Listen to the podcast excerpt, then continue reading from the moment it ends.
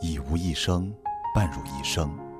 大家好，欢迎收听一生 FM，我是程峰。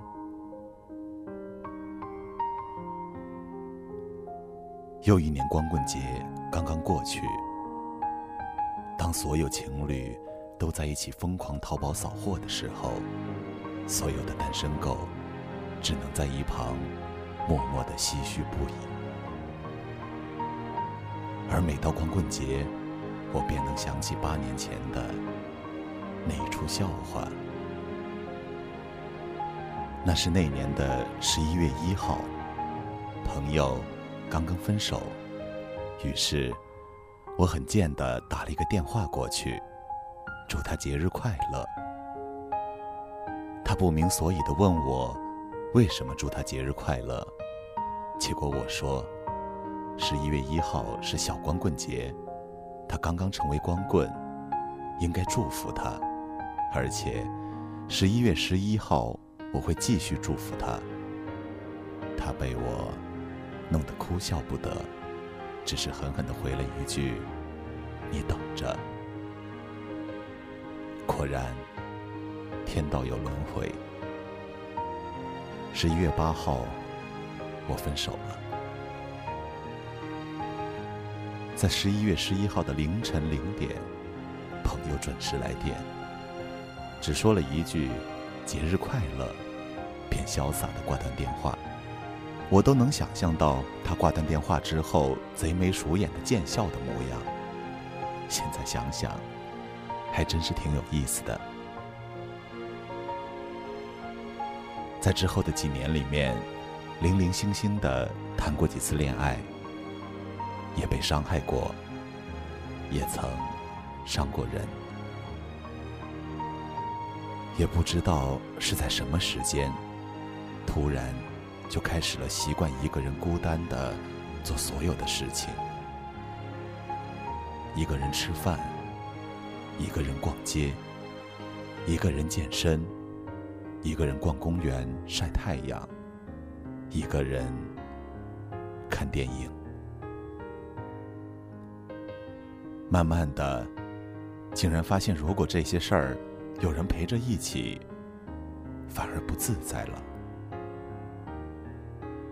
相信有很多人也同我一般，早就习惯了一个人孤单的做所有的事情，甚至将这样的孤单当成一种享受，然后说着“孤单是一个人的狂欢，狂欢是一群人的孤单”。这样的话语。然而，在经历了那么长时间的孤单，享受了那么长时间的狂欢之后，才发现我是有多么渴望结束这种孤单。尤其是每次和一对情侣坐在一桌吃饭的时候，在每次看到大街上情侣手牵手并肩行走的时候。在健身房看到女孩为男孩擦着满头汗水的时候，在一对一对的情侣众目睽睽之下走入电影院的时候，我常常会问自己：为什么要这么倔强的一个人做所有的事情，并且狠狠的告诉自己，一定要赶快脱离这种境地，然后。却又发现，当彻底习惯了孤单之后，已经很难再脱离出来。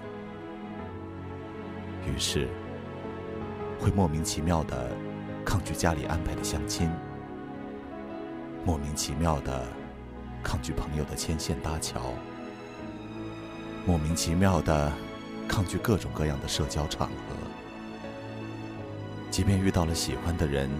都已经不再知道如何去打破僵局，甚至别人已经安排好一切让我们去约会，也不知道应该说什么、做什么。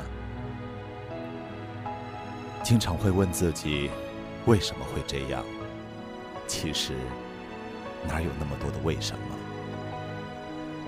哪又有那么多的莫名其妙？其实就是已经让孤单。成为了一种习惯，成为了一种如吃喝拉撒般的习惯。试问，这种习惯又哪能那么容易改掉？我不知道有多少人有类似的经历，我也不知道有多少人正在这种经历中。我想说，习惯很难改，但幸好，习惯也不是那么容易养成。如果此刻的你正在走向这条狂欢之路，别惯着他的毛病，别让孤单。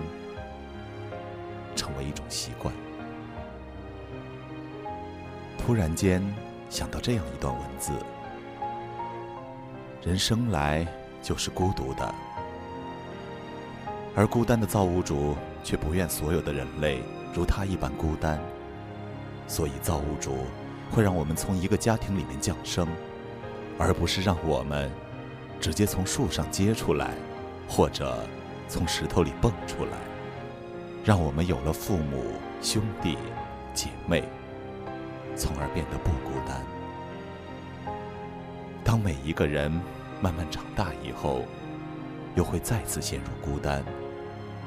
于是，造物主让人有了男女之别，让世间的男男女女能够相互结合，互相取暖，